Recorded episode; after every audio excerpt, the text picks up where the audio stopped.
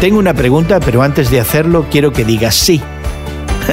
Creo que la mayoría de nosotros, padres, hemos escuchado algo similar de nuestros hijos, pero no podemos garantizar nuestra respuesta hasta no haber escuchado primero qué es lo que se nos pide.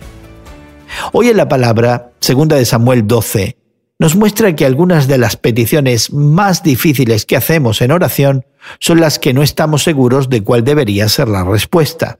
Por ejemplo, David hizo una petición tras el nacimiento de su primer hijo con Betsabé. Natán el profeta le aseguró a David que aunque había sido perdonado, su hijo moriría. David pasó los siguientes siete días sin comer, rogándole a Dios por el niño. Después de que el niño murió, David se vistió, entró en la casa del Señor para adorar y luego regresó a casa y pidió algo de comer.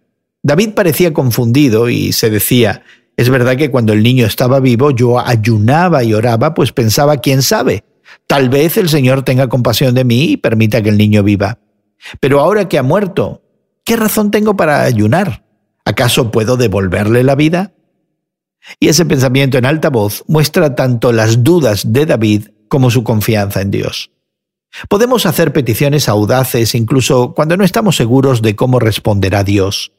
Puede que no siempre estés seguro de cómo o cuándo Dios contestará tus oraciones, pero siempre puedes estar seguro de su bondad. Hoy en la Palabra es una nueva forma de conocer la Biblia cada día con estudios preparados por profesores del Instituto Bíblico Moody. Encuentra Hoy en la Palabra en tu plataforma de podcast favorita. Más información en hoyenlapalabra.org.